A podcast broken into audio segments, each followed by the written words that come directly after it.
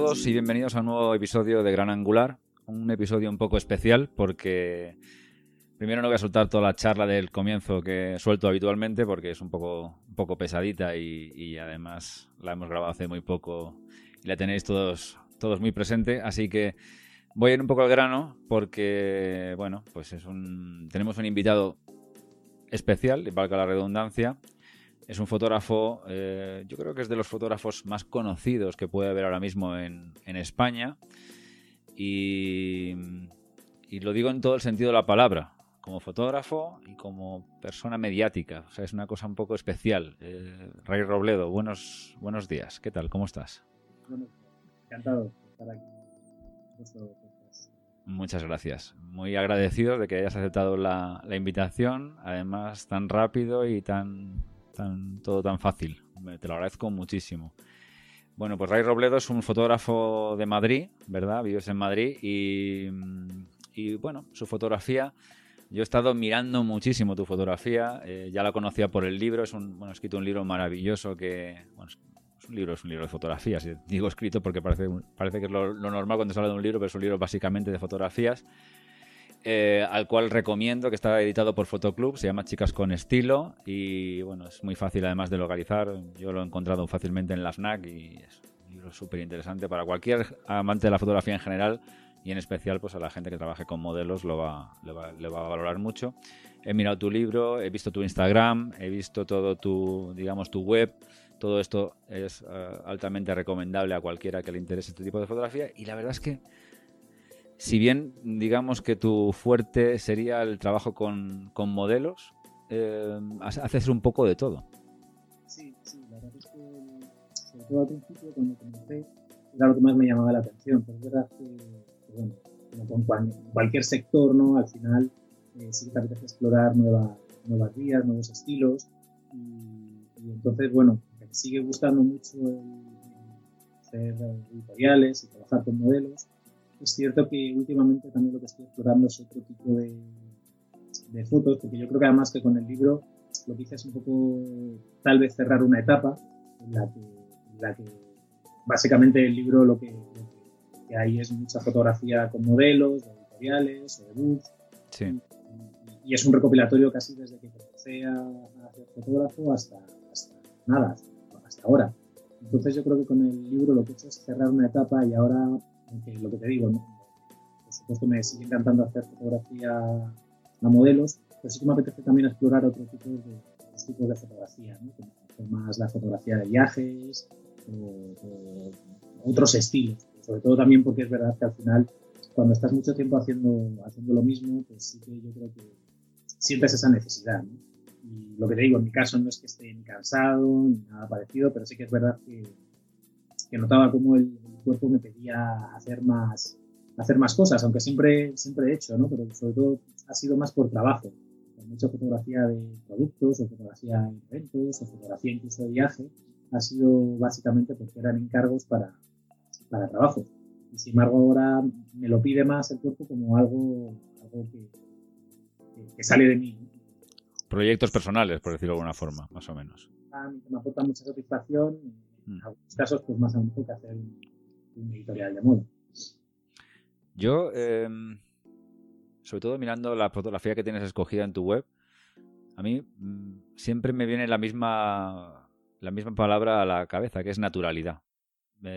tu, estilo fotográfico, yo no, soy nadie para, para, evaluar el estilo fotográfico, fotográfico de nadie, pero eh, y menos además un, campo que no es exactamente el mío. Yo soy fotógrafo de interiores y, bueno, pues en mi caso, pues la verdad es que necesitamos a veces, sí, la naturalidad es, es buena, pero necesitamos a veces apoyarnos mucho en cosas un poco más, entre comillas, artificiales. Entonces cuando veo un book, un trabajo en general como el tuyo, además incluso en bodas, porque has trabajado en bodas, eh, las sesiones que tienes más personales y tal igual, todo es bastante natural. Eh, no sé si lo buscas deliberadamente, te sale así porque es tu forma de trabajar y no te lo has planteado, no sé. El método de trabajo siempre ha sido un poco eso, tener, más que anárquico, que tenga mucha libertad. Evidentemente, cuando trabajas a lo mejor con un equipo con, más personas, sí que necesitas trazar un plan de trabajo mínimo, ¿no? Para que haya para que estemos todos coordinados y para que se pueda hacer de la forma más eh, eficiente posible. Pero es cierto que muchas veces cuando trabajo yo, cuando trabajo yo solo, me gusta esa, esa, no sé, esa espontaneidad, es un poco ir, ir, ir haciéndolo sobre la marcha, por así decirlo, ¿no? Y, mm. no es por vaguería o, no es por, por, falta de, de, querer hacer un, un planning eh, antes de, empezar a trabajar, sino porque es que precisamente lo que busco es eso. Creo que con, con esa espontaneidad y ese un poco eh, que se vaya desarrollando poco a poco y ir tirando, pues según vas viendo cómo va, se va desarrollando, pues vas tirando por un lado, por otro. Pues es cierto que eso lo que, lo que, da es que las fotos, a mi entender, tengan más, más naturalidad y aparte que yo me lo paso mejor y me divierto más. Claro. Esa es una de las formas, o sea, es uno de los motivos por los que lo hago, ¿no? Porque sobre todo cuando quedas con una modelo y, estáis los dos solos y lo que quieres es que salgan buenas fotos, eh, pues bueno, sí que tienes a lo mejor en la cabeza un poco qué tipo de fotos quieres hacer. Es verdad que muchas veces la sesión se desarrolla por un camino totalmente distinto al que tú tenías pensado, con lo cual, eh, y, las fotos han quedado genial, ¿no? Y es también porque, porque, a mí me gusta mucho que la, la modelo en este caso pues participe, de su opinión, vayamos viendo las fotos y vayamos un poco improvisando, ¿no? Yo creo que esa improvisación dentro de un orden eh, beneficia luego al resultado. Pero también es cierto que si es un editorial en el que trabajas con maquilladores, con eh, estilistas, bueno, es verdad que no es tan fácil eh, esa improvisación y tienes que, tienes que prepararlo un poco más. Oye, Rey, hay una cosa que a mí te lo iba a preguntar después, pero ya que ha salido el tema, te lo pregunto, te lo pregunto ahora. Yo trabajo, yo he hecho alguna sesión con modelos, muy pocas la verdad, porque no es lo mío, pero algunas me han pedido por algún tema de producto y cosas de ese tipo.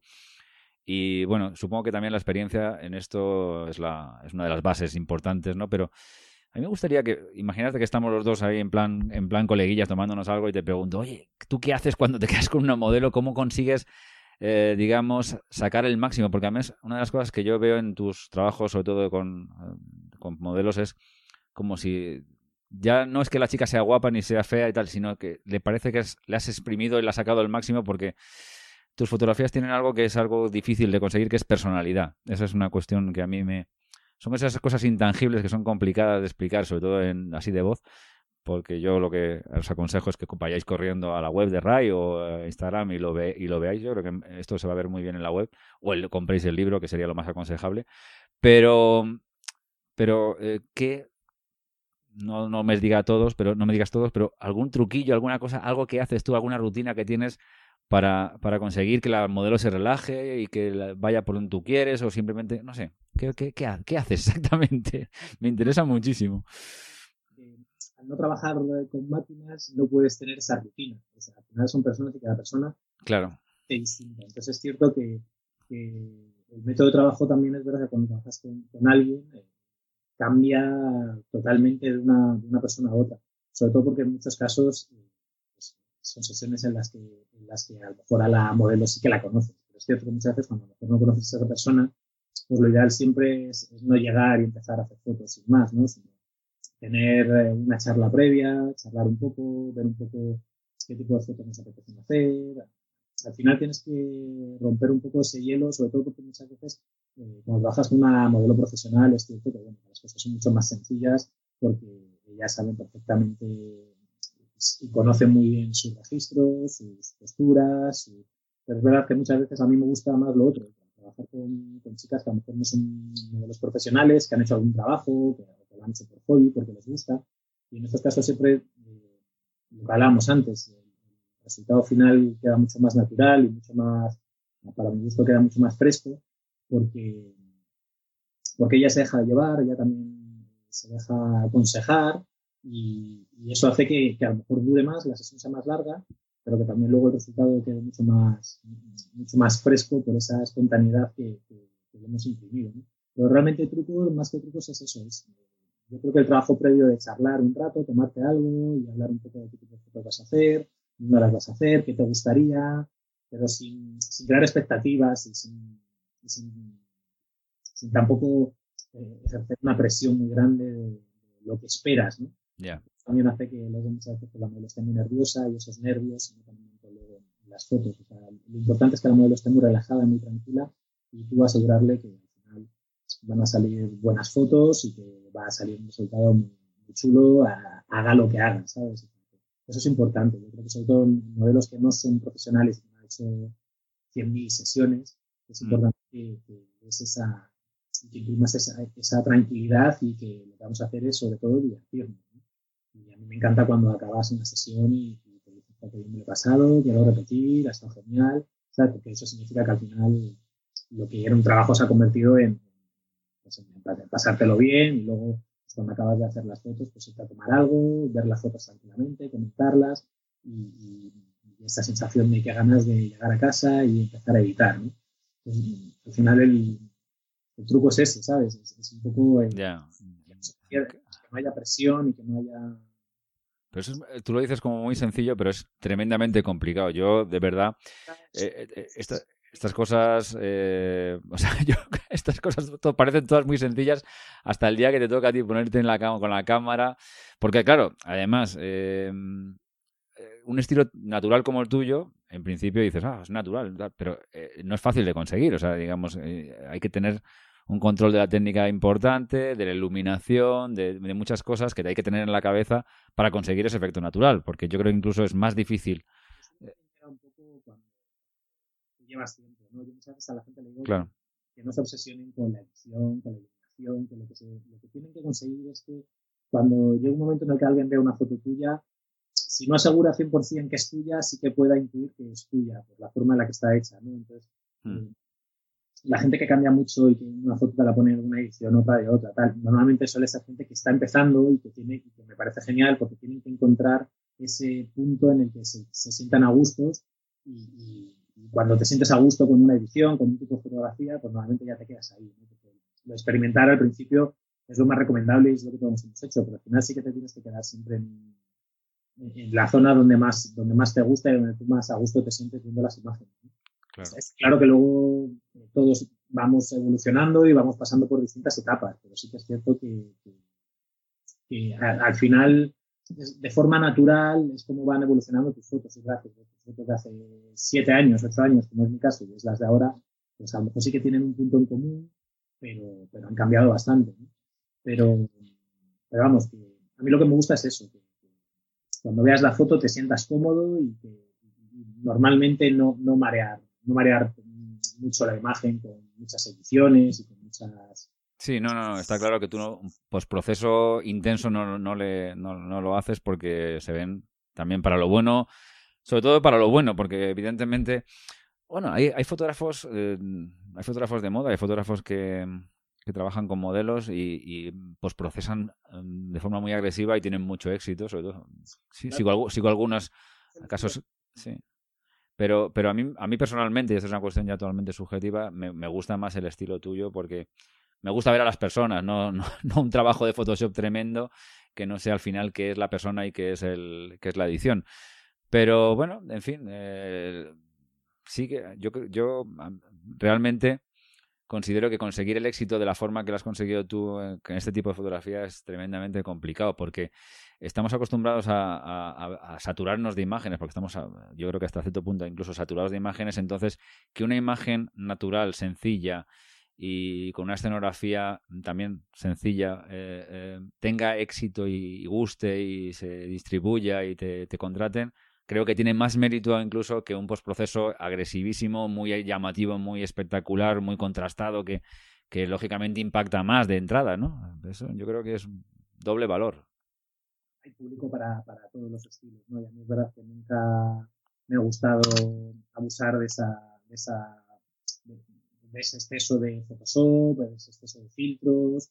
Mm. me ha gustado, pero porque en general yo soy de los que piensa y, yo doy mi opinión no, no, tiene por qué ser la correcta, ni la, ni la, ni la única. Pero es verdad que a mí me encanta, creo que cuando una fotografía es buena no necesita nada. Claro. No, no, eso, eso, es cierto. O sea, digamos, estamos en un mundo ahora mismo que tenemos un montón de recursos a nuestro, a nuestro alcance, pero es verdad que hace no tantos años no estaban estos recursos, sobre todo de proceso digital posterior, y, y, las fotografías eran maravillosas. O sea, que había fotografías maravillosas, había las que no, también, lógicamente, pero, pero existían. Me gustan los referentes que tengo y pues, es un tipo de fotografía en el que no hay una eh, edición muy, exagerada y en muchos casos ni siquiera hay edición. Y, las fotografías se, se, centran más pues, en la escena, en la modelo o en el paisaje. Y no le dan tan, lo que tiene importancia en esa foto es eso, no la producción. No hay mucha gente que a lo mejor hace fotos y cuando estás haciendo la foto ya estás pensando en el retoque que le vas a hacer. Y bueno, para mí eso es, sí es fotografía, pero es otro tipo de fotografía que está muy lejos de lo que a mí me gusta. ¿no? Mm. Entonces, a mí siempre me gustan las imágenes naturales y siempre he sido lo que ha pensado que una fotografía buena eh, no necesita ni pasarla a blanco y negro, ni meterle filtros, ni meterle capas, ni meterle ningún tipo de... Por eso yo, por ejemplo, no trabajo nunca con, no tengo pizarra en casa, no tengo, no tengo tableta, perdón. No, tengo tableta, no trabajo con tableta, porque es que he trabajado con algunas marcas que me han ofrecido, oye, te vamos a enviar una para que la pruebes, tal. Y como los, los procesos que yo uso de, retocado son tan sencillos que básicamente es editar con Lightroom pues un poco eh, la exposición, la luz, las sombras, ese tipo de edición. Sí, sí, poco, poco intrusiva, vamos, digamos, un poco el ajuste de, del Lightroom básico y ya está, ¿no? Sí, sí, no, es más o menos lo que se ve, porque la verdad es que salvo, vamos, yo no he visto casi nada que, me haya llamado la atención por, por la edición, sino más bien por, por, el contenido de la fotografía, que yo creo que es muy, muy importante. Dentro de unos años no ves aquí nada pasando con historia, pero a día de hoy no, vamos, estoy, no, me, no me llama nada la atención ese, ese tipo de fotografía. Yo que, yo que necesito utilizarlas, bueno, necesito porque me da la gana, pero, pero vamos, eh, necesito utilizar capas para, o, creo que necesito utilizar capas en Photoshop y de vez en cuando pues hago una edición un poco compleja, pero para conseguir un resultado natural que es un poco un contrasentido, pero bueno, no sé, es, en interiores es otra historia. eh, la grandeza de la edición es cuando has hecho una edición muy currada y no se nota. Y no se nota, vale, pues eso es un poco lo que yo busco, no, sé, no siempre lo consigo, pero lo busco. Eh, pero no, sabes lo que, la envidia que me da que me digas esto, que tú que tienes una edición ligera, porque yo a veces lo intento tener una edición ligera, pero claro, cuando... bueno, no voy a entrar en, en, mis rollos, pero sí que es verdad que, bueno, que a veces no es tan fácil en interiores sobre todo, ¿no? Porque hay cosas que son... Hay limitaciones, las cámaras tienen limitaciones, por desgracia, y bueno, pues necesitas apoyarte en otras cosas para conseguir ciertos resultados, ¿no? Pero, pero en, en una fotografía más, por decirlo, artística como es la tuya, me, me, yo creo que, vamos, es una ventaja absoluta porque, mm, hombre, hay gente que le gusta mucho procesar, ¿no? Pero, pero no es mi caso no me disgusta, no es horrible, pero no, no, es mi caso, me gusta más hacer fotografía y, bueno, pues paso mucho tiempo y muchas horas delante de un ordenador cuando podría pasarlo estar haciendo cualquier otra cosa que podría gustarme más. Entonces me, me, gusta y me da envidia y además el resultado es evidentemente satisfactorio en, tu caso.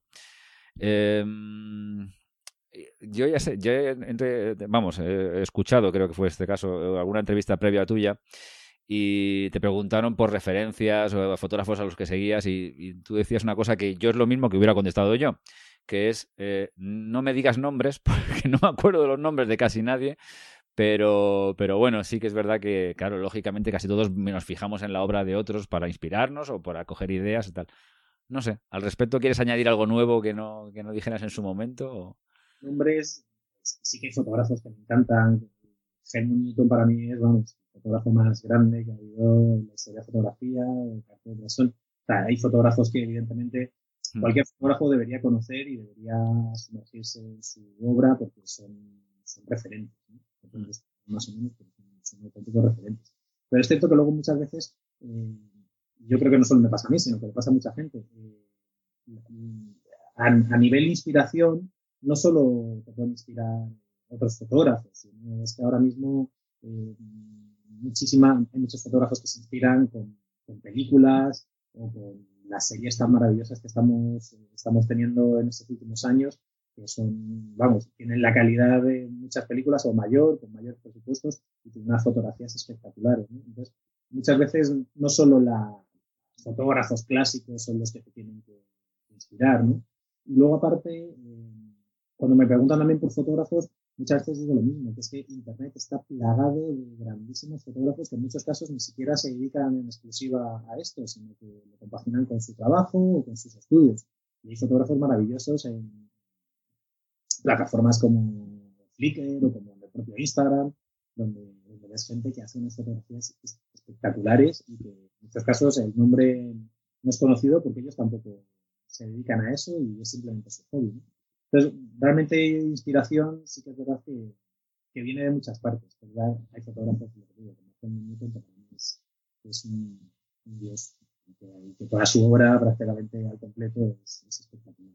Sí, yo, eh, independientemente de, de, de, lo obvio de las fotografías de Helmut Newton, es una cosa que no me canso de mirar. O sea, me encanta, me encanta. Es, sí, es una cosa tremenda. O sea, no sé. Y además, hace poco, relativamente, estuve indagando un poco de su biografía y su personalidad y tal y cual, y aún me sorprendió más eh, todo. Y cómo trabajaba. Era un tío eh, que la técnica prácticamente no le importaba tres pepinos. Y de hecho, incluso casi se, se jactaba de, tener muy poca tal. Y lo hacía todo como muy ligero. Y era y sin embargo, los resultados son abrumadores. A mí Helmut me parece increíble. Increíble.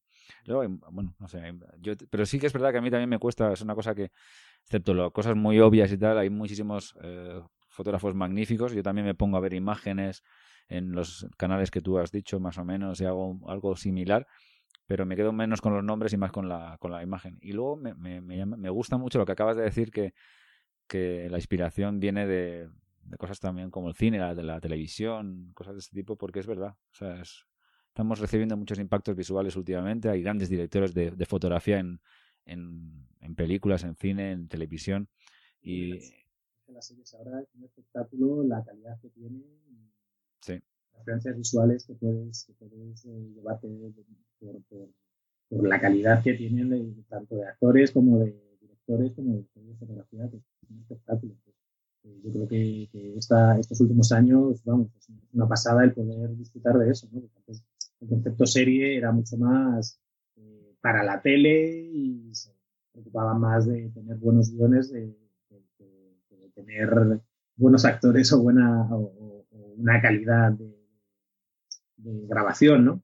sin mm. embargo, sí que es verdad que, que, son redondas y parecen películas precisamente por eso, porque aparte de buenos guiones, tienen buenos directores, buenos actores y tienen unos recursos detrás espectaculares. Entonces yo creo que también son muy a tener en cuenta. ¿no? Mucho. Me viene a la cabeza, por ejemplo, ahora True Detective, que es una serie una fotografía espectacular. Sí, la, sí, sí, sí, la verdad es que es eh, la, la, vamos, toda la fotografía de esa, de esa serie es una barbaridad, pero hay muchísimas, desde las primeras de, desde por ejemplo Twin Peaks, por ejemplo, es una, una serie con una película, digo, con una, con una fotografía súper personal y súper espectacular también, no en sentido a lo mejor de quedarte abrumado, pero luego de crear un estilo visual que es fascinante. Sí. Luego Twin Peaks esa parte, porque Twin Peaks es David Lynch, David Lynch siempre fue una persona que la, fotografía de sus películas es un auténtico espectáculo, ¿no? Entonces Twin Peaks al final era, era David Lynch con su universo y con sus, y con sus, sus historias y, con, esa, con esas fotografías que recuerda mucho a Blue Velvet, pues, pues, es alucinante. Sí. Es alucinante. Muchas veces tampoco lo puedes eh, a mí me encanta David Lynch. Yo no creo que mis fotografías tengan absolutamente nada que ver con David Lynch. No. es alguien que tiene siempre, tiene siempre muy en la cabeza por su, su forma y su originalidad a la hora de, de, hacer, pelis o hacer series. Todos esos referentes, muchas veces es eso, la inspiración es que no la estés buscando tú, es que son cosas que ves y se te quedan ahí clavadas. Entonces, tarde o temprano, sin darte tu cuenta, las, las, las imprimes en tu, en tu obra. Realmente para mí esa es la inspiración. Yo no busco inspiración en plan, voy a ver si veo algo que me guste para poderlo yo sí, copiar de alguna forma más o menos sutil, sí. Sí, no, no, no, que es, eh, lo vas metiendo, es, cultura que te vas metiendo en el cuerpo, cultura visual, cultura general y, y, luego, evidentemente, es lógico, ¿no? Cuando más bagaje tengas en tu interior, de alguna forma eso lo vas a plasmar en los trabajos. Pasa, la, pasa la pintura, pasa en el cine y yo muchas veces cuando la gente me pide consejos yo siempre les digo lo mismo, es ver muchas fotos y ver mucho cine y ver muchas exposiciones, ver muchos libros, porque al final tenemos que absorber un montón de información, un montón de imágenes, que es lo que luego nos va, vamos a, te va, a, te va a ir puliendo poco a poco, ¿no? Por lo que te digo, no porque tengas que copiar o imitar, simplemente porque es que tienes que formarte. No te puedes formar solo una, de manera autodidacta haciendo y deshaciendo lo que a ti te parece, que eso está muy bien, pero también yo creo que tienes que tener toda esa información visual hace que, que, tires por un lado o por otro. Para los que no conozcáis a, Ray, que yo creo que habrá pocos que nos estén escuchando y no lo conozcan, eh, Ray es una persona que a mí me llama la atención. No te molestes por lo que te voy a decir ahora, me llama la atención bastante porque es un, es un tío que tiene muchas virtudes, por lo menos virtudes aparentes. Eh, eh, es un tío de una imagen simpática, porque transmites simpatía cuando ves, cuando ves tus fotografías de, ti mismo. Es un tío guapete, es un tío que le gustan las motos, eh, que viaja, que mm, ha hecho mucho trabajo con modelos, en fin, y encima es músico. Eh, es batería de un grupo que se llama Ominidae. Y, y, además es una persona que, por lo que, sobre todo siendo en, tu Instagram, eh, deduces fácilmente y rápidamente, es una persona que le encanta la música, que colecciona vinilos, que hablas mucho de música o de tal. Eh, mm, ¿en ¿Hasta qué punto te influye? También es una, es una influencia para la fotografía, aunque parezca un poco una cosa un poco rara. ¿O para ti son mundos totalmente distintos? En fin, no sé para nada. La música está, súper relacionada y, también inspira. Aunque mira, fíjate, yo cuando hago fotos normalmente no tengo música puesta. Y muchos fotógrafos sí les gusta poner música de fondo mientras están haciendo un shooting. A mí sí que me gusta que no, prefiero que no haya música. Pero eh, la música, al final, quien no ha ido por la calle escuchando una canción imaginándose eh, absolutamente de todo, ¿no? Sí la música inspira, es inspiradora. A mí, bueno, me encanta desde pequeño, desde pequeño he sido coleccionista compulsivo de discos y uno de mis grandes hobbies es, ir a tiendas de música, a comprar vinilos, descubrir nuevos grupos, ir a conciertos. A mí la música, bueno, yo creo que la mayoría de gente es, algo con lo que no, podríamos vivir, podríamos vivir, pero de una forma mucho más aburrida, mucho más gris. Eh, eh, me encanta, me encanta. Y ese, sí, puede, puede ir eh, de la mano, pero, pero bueno, son, al final son disciplinas artísticas, que, aunque no tienen nada que ver en un principio, yo creo que sí que todo se puede al final asociar, igual que la fotografía y la pintura, o la fotografía y el cine, o el cine y la música.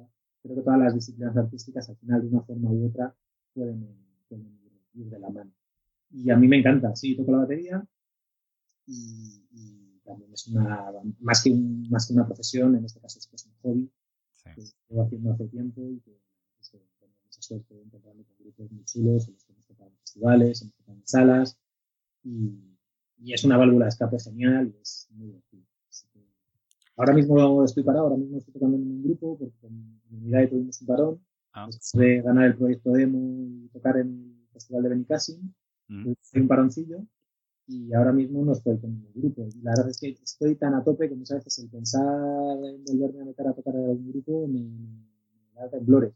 Pero es cierto que en cuanto se me presente la ocasión volveré a tocar. No tenga que sacar el tiempo bajo las piedras porque es súper súper divertido, súper satisfactorio y llena muchísimo. Tocas, yo creo que no te retiras nunca. Siempre estás ahí. En cualquier momento puede volver. En el caso de después de este parón, seguro que pronto volveremos. Seguro. Em, la verdad es que ahora que no nos escucha nadie, aprovechamos aprovecho para decirte esto, que es, eres el tío que me hubiera gustado a mí ser cuando yo tenía 15, 20 años. Yo decía, yo quiero ser motero de mayor. Yo me gustaría, me gustaría, bueno, me gustaba más la guitarra, pero yo quería ser también, tener, ser músico, no, a lo mejor no profesional, pero tocar la guitarra, ser fotógrafo, que es una cosa que siempre la he tenido en mente, aunque empecé también tarde. Y, bueno, pues la verdad es que, joder, a mí me... No sé, hay, hay cosas que haces tú y la verdad es que digo, oye, mola. mola bastante cómo te tienes montada la vida porque la verdad es que... Esa gente que, está claro que a todo el mundo... Para empezar, yo lo que más orgulloso me siento es de poder vivir de lo que me gusta. Creo que eso es algo que, cada mañana le doy gracias a, quien sea. Sí, eso da gusto, sí. Por poder, por poder eh, dedicarme a, lo que me gusta y poder ser yo mi propio jefe y poder yo administrarme el tiempo y, tener épocas en las que trabajo muchísimas horas y, otras a lo mejor las que las tengo más, más tranquilas y aprovecho para hacer otras cosas. Pero desde luego para mí de lo que más eh, orgulloso y lo que más, más alegría me produce es eso, poder vivir de lo que me gusta. Pero luego las otras cosas es simplemente que muchas, muchas veces la gente, y yo sí que siempre le animo a la gente a que todo lo que se le pase por la cabeza que le gustaría hacer, que lo haga, que lo haga, porque es que al final eh, tocar la batería es tan fácil como yo un buen día eh, ahorré algo de dinerillo hace bastantes años, hace más de 15, y me fui a una tienda y me compré una batería. Y mis padres no se lo creían cuando yo las cajas me dijeron que a dónde iba yo con eso.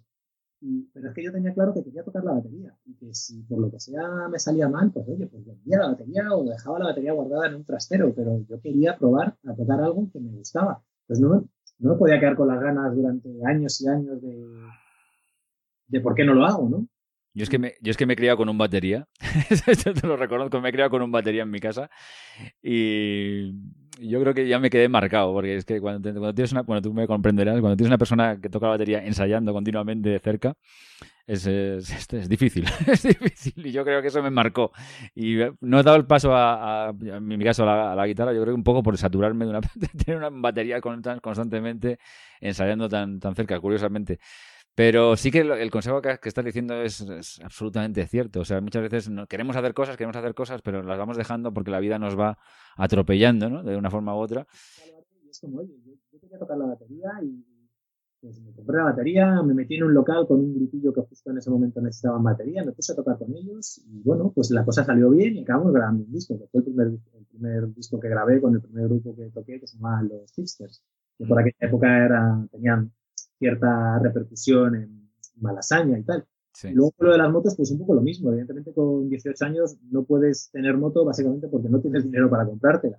Pero siempre me han gustado las motos, eh, llevo mil años con una Vespa y hace unos años pues, pues lo mismo, ahorré y me compré una moto más grande porque es que me apetecía mucho pues coger la moto, hacer escapadas, y, luego, pues con el tiempo he conocido a gente que también le gusta mucho las motos y hacemos juntos de vez en cuando pues salidas, nos vamos a comer y es súper divertido. Entonces al final es como todo lo que quieras hacer, algo. Pero vamos, te hablo esto como que te hablo de, alguien que tenga en la cabeza un montón de ideas para pintar.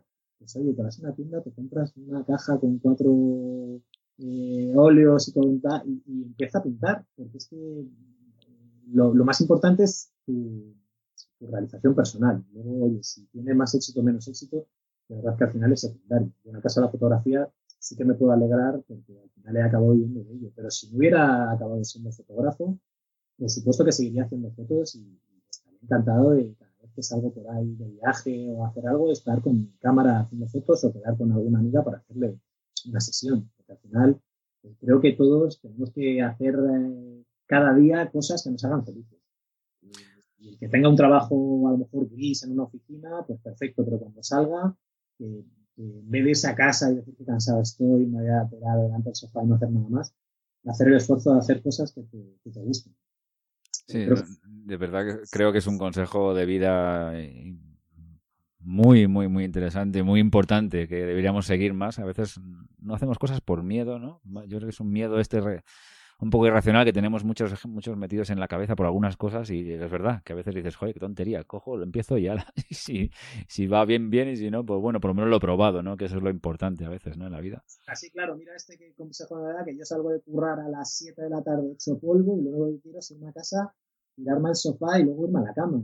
Lo entiendo, pero estoy seguro que, que, habrá días que a lo mejor sales de trabajar con más energías y a lo mejor pues puedes aprovechar para hacer pues esas cosas que, bueno, que todo el mundo hace, ¿no? Que la gente pues, se va a correr, se va con, su bici y tal, pues eh, gente que tenga esas otras inquietudes de me encantaría tocar la guitarra, me encantaría pintar, me encantaría hacer un corto, es que es que solo falta el empujón, ¿no? Y muchas veces es verdad que la pena es que esa gente no tiene esa persona que esté detrás y les dé el empujón para conseguir hacerlo. Yo creo que cada vez hay más gente, ¿no? Que, está por hacer porque esas inquietudes y eso que tiene ahí dentro cociendo, eh, llevarlo a cabo. Yo creo que vamos, lo tendría que hacer todo el mundo, porque ya no es cuestión de poder eh, llegar a ser famoso, no, es cuestión de, que todas esas cosas y todo eso que tienes dentro tiene que salir y tienes que, tienes No, no, lo, que yo creo que es más triste en la vida es mm, no haber mm,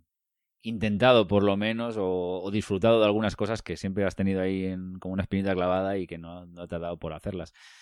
En mi caso, bueno, lo de la guitarra es un poco anecdótico, porque aunque me apetece, ahora podría, hacerlo, pero prefiero volcar mi tiempo en otras cosas que, en este momento me, me, apetecen más, ¿no? Pero, pero sí que es verdad que es verdad que lo que dices tú es así. Y muchas veces incluso yo hablaba hace poco con una amiga y, me, y no sé qué me, me, contaba que quería hacer y yo, le, y yo le decía, bueno, pues joder, pues, pues inténtalo y tal. No, es que a lo mejor es un poco tarde para empezar una carrera de nuevo. Y yo soy un tío que empecé mi carrera de fotógrafo relativamente bastante tarde, porque aunque he fotografiado toda mi vida, lo que es profesionalizarme, me profesionalicé tarde. Creo que su caso es un poco parecido, ¿no? Si no me, si no me equivoco. Y mm, yo creo que nunca es tarde para casi nada. O sea, es que es, es un, poco, un poco chorras ponernos límites a nosotros mismos, ¿no? Constantemente yo animo desde aquí a que todo el mundo que quiera hacer fotografías se compre una cámara, mejor o peor, la que pueda, que la pida prestada, pero que se ponga a hacer fotos, porque al final es, lo que hay que hacer. ¿no? cuando la gente me pregunta, ¿a qué escuela me meto? ¿Qué no sé qué?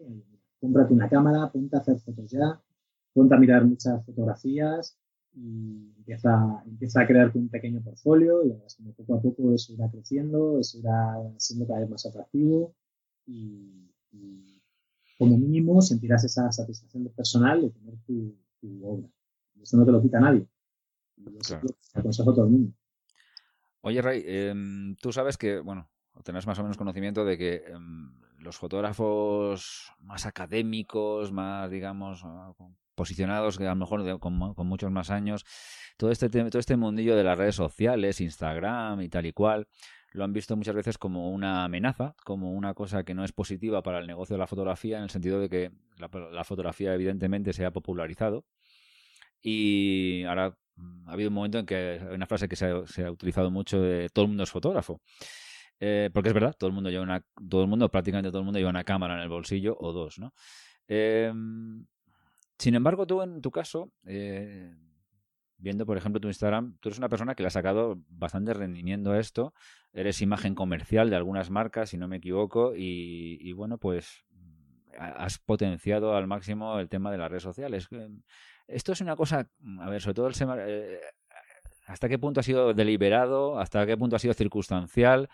Eh, realmente te ayuda para, para, lo que es la fotografía, eh, apoyarte todas las redes sociales. Pues cuéntame un poco tu parecer de todo esto. Las redes sociales eh, siempre me han gustado mucho. siempre me han, siempre desde la primera, desde Fotolog, desde MySpace, siempre he tenido redes sociales. Era la forma, una forma genial de estar en contacto con tus amigos, de echarte unas risas y de conocer gente nueva. A mí me encanta conocer gente.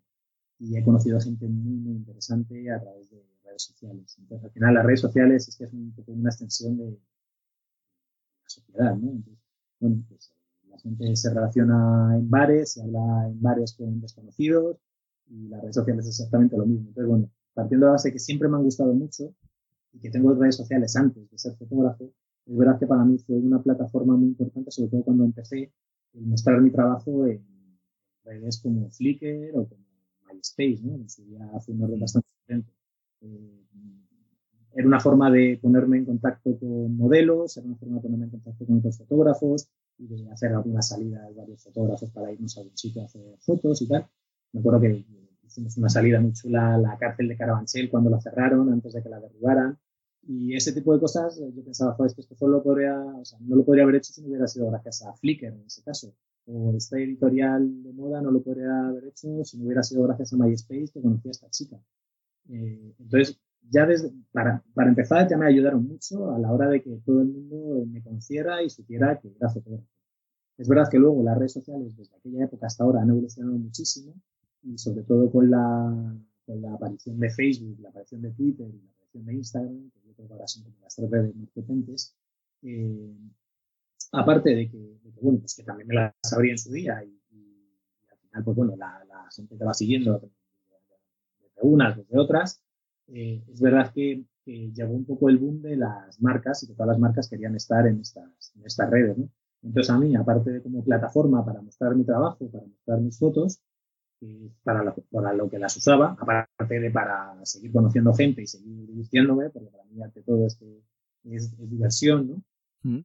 Eh, es cierto que, con, la, con la llegada de las marcas, pues redes como Twitter o como Instagram te das cuenta de que todas las marcas de fabricantes de fotografía, por ejemplo, todas las marcas de fabricantes de coches, todas están ahí. Y yo como fotógrafo había trabajado con muchas marcas que de repente estaban ahora en esta red. Entonces, bueno, pues al final es, una extensión. Yo antes de que existieran las redes sociales había trabajado para marcas haciendo fotos. Y ahora, eh, aparte de trabajar para marcas haciendo las fotos, trabajo para algunas marcas pues mostrando sus productos en las redes. Ya sea, pues, por ejemplo, Canon, con las últimas novedades que haya sacado, eh, pues mostrarlas en mis redes, o con Sony, o con, o con marcas de, de, telefonía móvil. En definitiva, eh, cuando me proponen sacar algún, algún producto, me lo envían y me gusta, pues eh, no tengo ningún problema en luego, en luego mostrarlo en las redes. Y, y, al final, pues bueno, pues lo que te digo, ha sido una, ha sido la evolución de lo que era en principio. En principio a mí me servía para, para mostrar mi trabajo, para publicitar mi trabajo, para que la gente me conociera y me pudiera contratar. Mm. Y, ahora pues también es, es, igual, pero creo que está un poco más eh, profesionalizado. Profesionalizado, sí, sí. He tenido clientes que me han conocido gracias a redes o cuando he hecho fotografía para bodas, pues el 90% de la gente que me ha contratado ha sido porque había visto mis fotos en Facebook. Con lo cual, al final, eh, yo también se lo he recomendado a mucha gente que, siempre que se quiera dedicar a la fotografía le dé, mucha importancia a las redes sociales porque es una forma de, que, llegar a mucha gente. Y antiguamente ponías un anuncio en el periódico y ahora pues no necesitas poner un anuncio porque puedes, puedes mostrarlo y te puedes mostrar al mundo tu trabajo gracias a, gracias a estas redes. Así que, vamos, yo estoy encantado y sobre todo lo que te digo, es muy importante que te guste. A mí desde siempre me han gustado, porque me gusta conocer gente, me gusta charlar con la gente, me gusta conocer gente nueva. Eh, yo tengo un círculo de amigos, tengo muchos círculos de amigos, eso me encanta, conocer gente de todo tipo y, mucha de esa gente la conozco gracias a mí. Es genial, estoy encantado y bueno, espero que, sigan durando por, mucho tiempo. Creo que saldrán redes nuevas y algunas de las que ahora pues acabarán desapareciendo, como ha ocurrido en otras ocasiones, pero yo creo que siempre va. Siempre No, no, no todo, o sea, esto lo, lo, dices y suena fácil, pero, pero la verdad es que no lo es, eh, por lo menos desde mi punto de vista, porque primero, eh, de alguna forma, tienes que exponer tu vida hacia las redes sociales. Tú has dicho que desde el principio las redes sociales te gustaban y que la verdad es que es una cosa que lo vistes como algo, una extensión natural tuya, pero eh, claro, hay gente que que no, que lo que es complicado porque hay gente que le, le cuesta, ¿no? Exponer su vida, ¿no? Tú no, no, no, no expones toda tu vida, lógicamente, pero sí que es verdad que, por ejemplo, oye, pues te, vas te, te has ido de viaje a Indonesia hace poco y, publicas, publicas fotografías que son una pasada y, tal, y, molan un montón, pero no sé, es una... Yo creo que en las redes sociales lo de exponerte es un poco, tú, tú cuentas lo que, lo que... Te interesa, ¿no? Claro. claro, eh, hay mucha gente que dice que ellos no quieren poner fotos suyas en la red porque no quieren que les vean desconocidos. Y yo muchas veces le pregunto, bueno, ¿y cuando sales a la calle, cómo sales? sí, tienes razón en eso. Sí. Que son desconocidos, o sea, que te millones de cámaras que están puestas por ahí por toda la ciudad. Pero bueno, independientemente del debate este, que, yo por supuesto lo respeto, la gente que no quiere saber nada de las redes sociales, que al final las redes sociales, ante todo, para mí es que es un trabajo extra, porque al final es que es un pasatiempo, es un hobby, que me lo paso muy bien, pero también muchas veces eh, tienes que estar ahí pendiente. Pero independientemente de esto, no tienes por qué contar tu vida. Yo cuento las cosas de las cosas que me apetece contar. Realmente un desconocido entra en mis redes sociales y quiere saber, pues eso, lo que contabas tú, que me gustan las motos, que, con el grupo, que hago fotos, Obviamente no vas a contar cosas que, son de pertenecer a tu intimidad y no le interesan a nadie, eso es lógico. Pero que aún así, lógicamente, hay una exposición, un grado de exposición superior. Ah, ah, también hay verdad, por ejemplo, en mi caso, por ejemplo, a mí me cuesta muchísimo tal, porque en mi caso yo creo que es un tema de timidez, ¿no? Porque a mí soy una persona más, más o menos tímida y, y la verdad es que me cuesta, ¿no? Pero, pero bueno, también es verdad, si fuera tan. tuviera tu imagen, yo que me lo pensaría menos que. Evidentemente, evidentemente también tú como, como seas o como te veas también influye, ¿no? Porque, joder, tú tienes una imagen buena y, entonces, evidentemente, es fácil, ¿no? Porque, oye, es normal, tú publicas una foto tuya y dicen, joder, qué guapo está, no sé cuándo sé qué.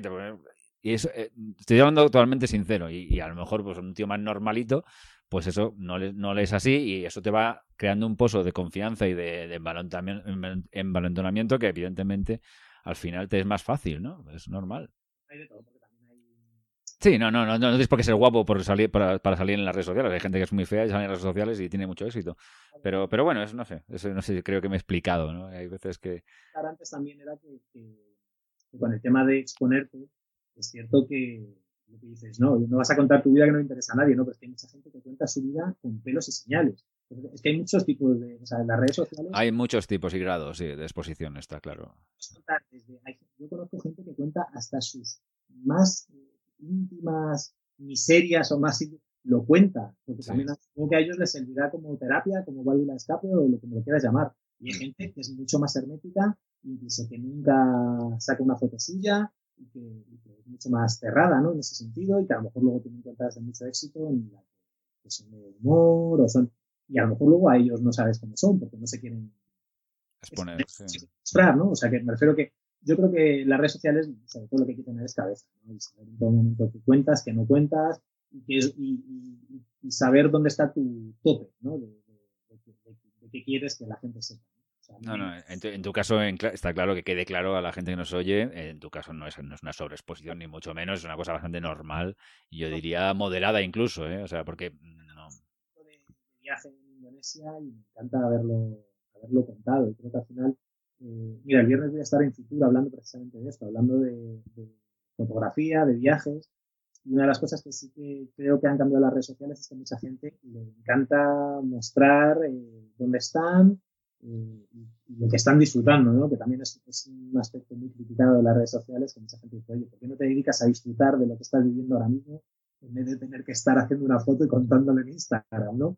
Pero yo también, yo, yo estoy a favor de eso yo creo que estoy a favor. si yo, por ejemplo, estoy en Indonesia disfrutando de una puesta de sol espectacular como no he visto en mi vida, creo que tengo tiempo para disfrutar de esa puesta de sol espectacular tengo tiempo para hacer una foto, que tardo un segundo en hacerla, y subirla a Instagram, a Twitter, lo que sea. Entonces, a mí me gusta, pero entiendo que también haya gente que, no comparta esto y que prefiera decir, yo apago el móvil porque lo que quiero es estar estos 15 días de viaje disfrutándolos a tope, sin estar obsesionado pensando en esto lo tengo que enseñar o esto. Sí, en, mi caso sería ese. ¿eh? En mi caso es verdad que para si estuviera en Indonesia, tumbado en una playa y estuviera disfrutando de la puesta de sol, el problema es que yo apago el móvil. Entonces no, cuando estoy en ese tipo de cosas me gusta tanto desconectar que me gusta tal. a veces sí que es verdad que incluso para mi recuerdo, ¿no? Digo, joder, ¿por qué no saqué una foto de aquello a esto? Pero es que me gusta desconectar demasiado para, fotógrafos y muchos fotógrafos eh, tenemos, tenemos ese problema. Yo antes, ahora ya no, pero antes eh, me gustaba mucho hacer fotografía en conciertos. Y he hecho fotografías en muchos conciertos, en muchos festivales, me encantaba. Sí. Y, y, lo dejé de hacer, entre otras cosas, porque me di cuenta de que, de que había estado en conciertos espectaculares y no los había disfrutado.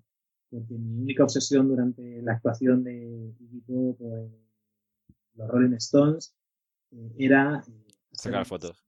buena foto. Y era mi única obsesión y hasta, hasta el punto de que, de que no disfrutabas el evento. Y eso, bueno, me pasa a mí, le pasa a muchísimos fotógrafos. Estás en sitios en los que realmente te estás perdiendo cosas geniales por quererlas, por querer hacer la foto. Claro. yo, bueno, yo estoy intentando, lo que te digo, con los conciertos, ya ha habido ya muchos conciertos en los que vivo sin cámara, porque sabía que si iba con cámara iba a estar obsesionado con sacar la foto, sacar el salto, sacar el gesto, y la mejor forma de no obsesionarme con eso era dejando la cámara en casa. Y, ahora mismo en los viajes, la verdad es que para mí es un aliciente y es divertido el, hacer las fotos, pero a lo mejor el día que vea que estoy dejando de disfrutar de ese viaje por la obsesión con sacar la foto, será tan fácil como efectivamente dejar la cámara en casa. Pero a día de hoy, es, para mí es, es, forma parte de la diversión en un sitio y... No, no, claro, si tú disfrutas con ello no hay nada malo. El problema es cuando hay gente que es que ya solamente está pendiente de lo otro, ¿no? Es que yo creo que, bueno, oye, cada cual es muy respetable que haga lo que le dé la gana, obviamente. Pero el, problema es cuando solo es blanco o es negro, ¿no? Yo creo que tampoco. No sé. Hay medio, ¿no? Yo creo que como fotógrafo es verdad que aunque no hubiera redes sociales, un fotógrafo está de viaje y está con la cámara continuamente haciendo fotos. Las redes sociales no han cambiado nuestra forma de ser, yo creo. Yo creo que lo que han cambiado es que mostramos cosas que antes no se podían mostrar porque no existían. Pero yo tengo un montón de viajes eh, que en su día, como no había redes sociales, pues no subía las fotos, pero tengo viajes en los que no paraba de hacer fotos continuamente y estuviera donde estuviera, estaba con la cámara en la mano. Recuerdo estar en Islandia, en la Laguna Azul, que es un sitio maravilloso, y estar metido en la Laguna Azul con la cámara en la mano, porque era un sitio tan espectacular que necesitaba hacer fotos de ese lugar. Y, en ese momento no había redes sociales, yo llevaba mi cámara en la mano y ya está.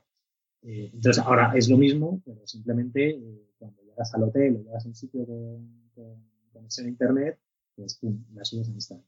O sea, que realmente para mí, vamos, es, Instagram para mí es una, es una red social en la que básicamente es eso, una red social.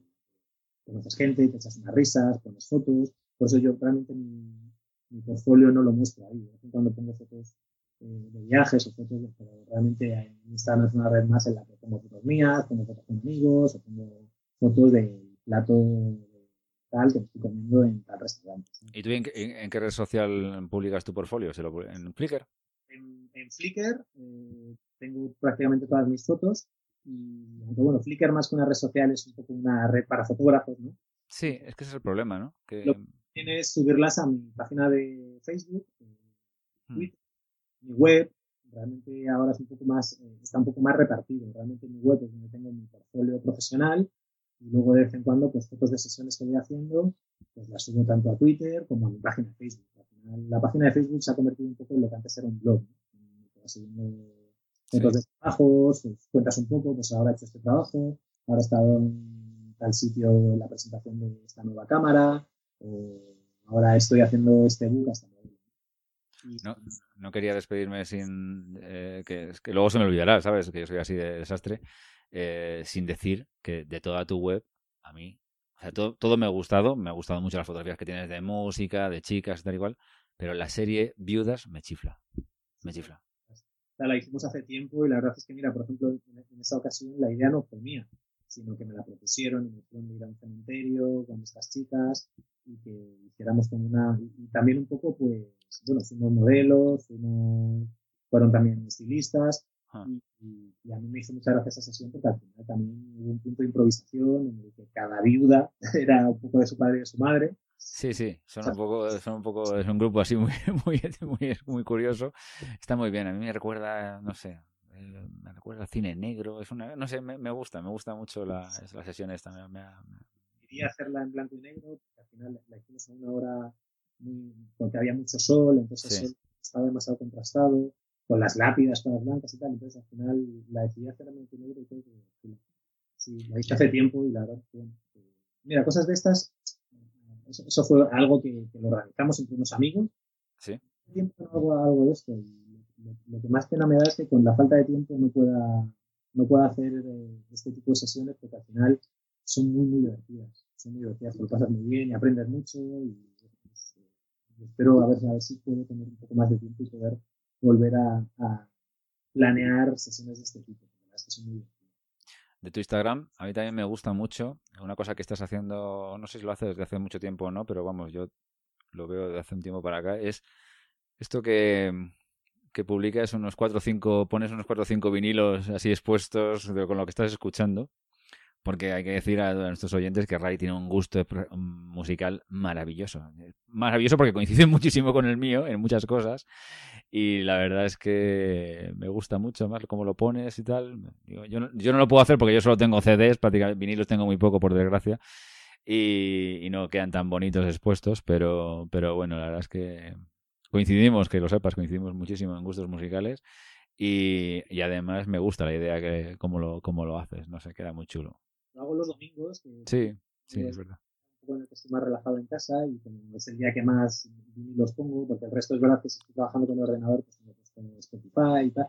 Pero los domingos es un poco el día de disfrutar de los vinilos. Yo trabajé hace tiempo en una tienda de discos y, me acuerdo cuando el viernes nos pagaban, el dinero de, de, la semana me lo gastaba directamente en vinilos, con lo cual nunca saqué un duro, pero sí que saqué una buena colección de discos. Y, y me encanta, sobre todo porque es que hay discos que tienen unas portadas tan geniales Bueno, eso es verdad, es que los vinilos además es que se ve todo. Yo me he comprado vinilos después, incluso sin tener, sin tener eh, para ponerlos, porque me, me, encantan las portadas y las quiero guardar como recuerdo, ¿no? Pero. Gente que, que, no tiene tocadiscos, pero que muchos discos se lo compran vinilo por lo bonita que es la portada. Y porque al final, bueno, está bien tener vinilos porque tarde o temprano te acabará cayendo un tocaviscos, ¿no? sí, no, estoy, estoy, buscando uno ahora, estoy dándole, dale que te pego investigando, ya sabes cómo es esto ahora, que tienes que investigar para todo, pero, pero bueno, sí, me voy, a, me voy a coger uno porque ya he, acumulado unos cuantos y digo, bueno, joder, en cuando me apetece, tengo ganas de escuchar el surco y tal. Sí, igual a pop están tirados. Sí, sí, sí. sí, sí. mano que están tirados y la verdad es que a mí el vinilo, el mundo vinilo me gusta mucho y el ritual, cómo suenan, que es un sonido totalmente diferente al digital y, bueno, es un poco como la fotografía, ¿no? Yo tengo cámaras analógicas y tengo cámaras digitales de última generación, porque al final tengo MP3 y tengo el Spotify puesto en el ordenador, pero también me gusta escuchar vinilos porque el analógico creo que tiene un encanto de, una cosa, una cosa no quita la, la otra, obviamente. Ya para finalizar, Ray, y y no robarte demasiado tiempo, mm, hay una cosa que en, este programa somos todos muy cacharreros, y ya sé que es una cosa un poco menos, totalmente secundaria, pero seguro que a todos los oyentes nos, les encantará saber con qué equipo trabajas, qué cámaras, objetivos, en fin, ese tipo de cosas. Pues mira, ahora mismo, eh, hoy por hoy, sigo siendo fiel a, Canon, ¿vale? Mi equipo es Canon, tengo un mochilón gigantesco que tengo aquí delante, que tengo tengo dos, dos 5Ds, una Mark II y una Mark III. Mm. Luego tengo un, las llevo siempre las dos conmigo, una montada y otra solo el cuerpo, por posibles, para posibles incidentes o posibles averías, aunque la realidad es que nunca he tenido ningún problema con la 5D, ni con la 2 ni con la Mark II. Mm. Luego tengo un flash, un 580. Eh, llevo siempre muchas pilas en la mochila también para He, dejado de usar, he, dejado de usar, pilas recargables y vuelvo a usar pilas normales, porque la mm. me está dando muchos problemas. Y luego, en cuanto a lentes, eh, llevo siempre en la mochila tres, que es un, un 50 milímetros, 1.2, mm. que es, que es un poco es un poco la lente que todo el mundo quiere y con el que todo el mundo está encantado porque ya no, es, una, es, una, maravilla. Yo no la tengo, pero la he, la he usado alguna vez y es una maravilla. Sí. Luego tengo un 2470, que es un poco el, terreno, el que normalmente sí. estar montado en la cámara. Tiene un buen angular, tiene bastante buena, buena calidad. Es un poco el que llevo siempre. Y luego llevo un 70-200, eh, famoso poquito. Mm. Que, eh, cuando me lo compré en su día lo usaba poco y últimamente lo uso más, pero también es verdad que bueno, va por rachas. Pero es una lente que me gusta mucho y que de hecho eh, últimamente he usado para hacer para hacer retrato y casi he usado más el 70-200 para hacer retratos que el, propio 50 milímetros. Pero me gusta mucho también la, la profundidad que Y, y, ¿qué más llevo? nada más. Ese es mi equipo un poco de, que llevo en la mochila de trabajo, ¿vale? Sí. bueno, tengo más cámaras, cámaras las que tengo bastantes, porque entre he trabajado con marcas eh, como Sony o como Panasonic, pues tengo bastantes cámaras. Y luego tengo una buena colección de cámaras analógicas que me gustan mucho, las tengo ahí un poco de, en la estantería de adorno, pues verdad que funcionan todas y que a veces compro carritos y me las llevo. Y bueno, el último juguetito es la, la aunque no es fotografía, pues bueno, es fotografía, pero es más vídeo, es la GoPro, la Hero 5. Sí. Porque me quiero empezar a meter un poco en el mundillo del vídeo, es bastante bastante, trabajoso y es bastante coñazo. Sí, es, eh, dímelo a mí. Yo también estoy un poco iniciándome en algunas cosas porque por temas de trabajo me lo han pedido bastante. Y la verdad es que tiene, su, tiene su miga, ¿eh? es un mundo distinto. Parece que no, parece que no, no, esto tal. Y tiene su miga. Y sí. Como acabo de tener, yo creo que también, como estoy ahora en caliente con, el juguetito recién llegado, pues a lo mejor ahora estoy como más quiero hacer cosas con vídeo y tal, pero vamos, creo que se me pasará, porque la que la que, he hecho vídeo es, es, muy, muy trabajoso y luego, siendo sinceros, a nivel laboral está peor pagado que la fotografía hmm. y creo que curras bastante más, es un trabajo bastante más desagradecido. La edición es dura, la edición del vídeo yo creo que es muy dura, fíjate, yo creo que lo más, yo lo que más veo de la diferencia entre fotografía y vídeo es que como tú has dicho al principio, eh, una fotografía, si la haces bien en el momento, a lo mejor luego la edición la puedes solucionar fácil. Sin embargo, el vídeo casi siempre, si quieres hacer un vídeo bien presentado y tal, eh, te obliga a una edición dura, durilla. Luego ya para, para el tema de equipo sí que te quería comentar que es verdad que en un tiempo esta parte estoy, estoy empezando a estar un poco harto de, esta, de llevar esta cantidad de peso. Sí. Algo que los fotógrafos tenemos un lastre con el peso. Con... Bueno, la última mochila que me compré eh, directamente, bueno, es una, es una Lowy Pro, pero ya es directamente trolley, ¿sabes? Sí, sí, yo también llevo trolley, es que si no es imposible, claro, te, te mueres ahí, sí, sí. Van a tener problemas bastante serios de espalda. Y hmm. una de la 5D Mark, Mark 3, como luego también el grip, con las sí. dos baterías, y luego la lente, la verdad es que son unos pesos bastante, sí. bastante, heavy, ¿no? Porque cuando llevas la cámara en la mano muchas horas. Claro. Y estoy empezando a replantear un poco el, tema del equipo y el tema de, de a lo mejor pasarme pasarme al lado oscuro, que yo creo que ahora es el lado más claro, que son, creo que son estas unas cámaras tan espectaculares, que pesan menos de la mitad que una 5D, que Sony, o Canon se pone las pilas, o que Sony cada vez le va a poner la pasada, porque es que estoy conociendo a, tantísima gente que está haciendo este cambio, y que está pasando de Canon o de Nikon a Sony, que si fuera Canon y fuera Nikon estaría un poco preocupado, es que están sacando siguen sacando sus 5Ds eh, con el mismo peso. Y yo creo que la reducción de peso y la reducción de tamaño es algo que, que se puede hacer con los avances que hay ahora mismo. El único problema que te vas a encontrar, y aquí en el programa lo hemos hablado muchas veces, porque tenemos mucho debate este de con las mirrorless para arriba, para abajo y tal, el único problema que te vas a encontrar, y yo creo que, o sea, en realidad sí, lo que estás diciendo es absolutamente todo cierto, pero por ejemplo, en el caso de Sony, que es una cámara que aquí hablamos muy bien de ellas y a mí, personalmente me gustan bastante. Pero si tú tienes una Sony y, por ejemplo trabajas con el 70-200 y te compras el 70-200 que ha sacado Sony para sus cámaras mirrorless, que es una óptica del que todo el mundo habla bien, Mauro Fuentes, que creo que más le conoces, estuvo hablando de ella hace poco aquí y tal, y la verdad es que... Pero el 70-200 pesa una barbaridad, el de Sony también. Entonces, sí, vas a aligerar un poco el cuerpo, pero las lentes son las lentes. Y si trabajas con lentes potentes, ahí es difícil, ¿no? Y, yo reconozco que lo que dices tú, vamos, en las pocas sesiones que he hecho yo con modelos, que normalmente yo trabajo con trípode, y entonces con trípode, bueno, por los pesos es una cosa muy relativa, pero cuando, cuando trabajas, por ejemplo, con, modelos y que tienes un 70-200 en la mano durante dos horas y media con el, con el grip y con un cuerpo eh, corpulento, yo, vamos, es un, es un trabajo físico importante. O sea, es que te, terminas roto. Yo terminé, terminé, terminé destrozado. Digo, joder, macho, yo los fotógrafos de moda os admiro porque, porque soportáis una carga física bastante, bastante dura. Sí, no, sí. A ver, lo, lo, de las cámaras es, es, el gran debate. Yo, a ver, siempre soy muy fiel a Canon. Ya sabes que, bueno, una vez que haces un desembolso tan alto en equipo, cambiarte es, es, es complicado, sí, sí. Bueno, a, a, también es verdad que los precios de Sony no es que sean precisamente económicos. No cámara buena, yo la he probado y me ha gustado mucho. Y bueno, como muy bien dices, Mauro, que es, que es, que es amigo, eh, habla muy bien de ella y me la, la, la, he visto. Y es una cámara muy buena, pero es cierto mm. que no es barata. no es barata. No. Y, y, entonces, bueno, pues oye, soñando, pues a lo mejor lo ideal sería tener esa cámara no como sustituta de todo el equipo, sino tener esa cámara como apoyo, pues a lo mejor para ciertas sesiones, sobre todo tipo a lo mejor eventos, algo así. No lo sé, yo estoy un poco, el peso para mí cada vez es más, eh, es, es un, para mí más es un problema. Un problema a la hora, sobre todo cuando tienes que estar todo el día con la cámara o tienes que eh, desplazarte de un lado a otro y demás. Eh, se echa de menos tener una cámara de la misma calidad. Ojo, que yo con la 5 estoy encantado, me parece una cámara espectacular. Y las lentes de Canon creo que son las mejores. Pero es que, que, que, rebajar ese peso y rebajar esos tamaños, eh, Sony lo ha, o sea, lo ha hecho y ojalá algún día Canon también lo haga que se puede hacer.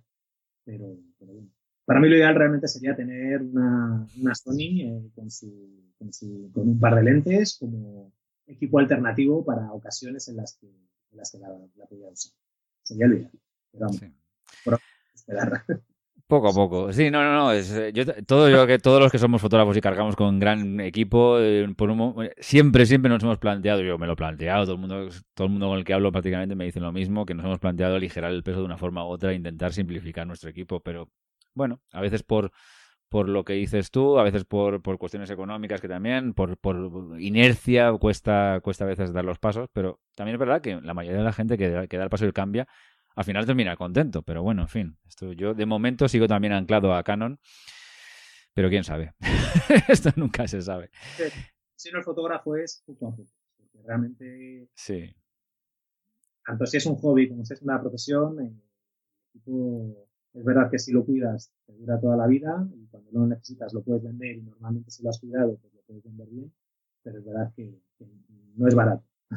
Con lo cual, yo el no siempre ha sido poco a poco. Este mes me compro esto y dentro de un par de meses me compro otro y bueno, poco a poco lo vas haciendo con un equipo que es cierto que yo ahora tengo ya de todo, ya no necesito comprar nada más.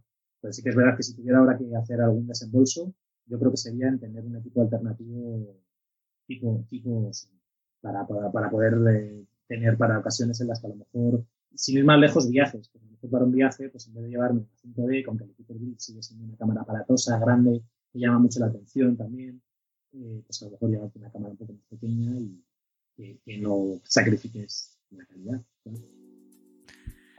Pues muchísimas gracias, Ray, por habernos dedicado este rato que bueno, que para mí ha sido un placer porque la verdad es que hemos hablado de fotografía, pero hemos hablado también de cosas que están alrededor de la fotografía, pero no son estrictamente eso y yo creo que eso enriquece muchísimo la, entrevista y, bueno, pues un placer que nos hayas dedicado el tiempo, un placer saludarte.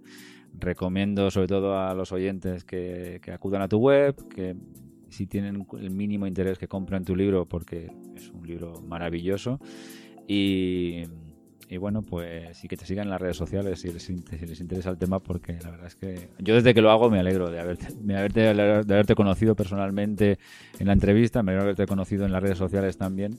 Y en eso sí que es verdad que las redes sociales es una maravilla, porque nos acercan a personas que de otra forma hubiera sido complicadísimo conocer, conocernos. ¿no?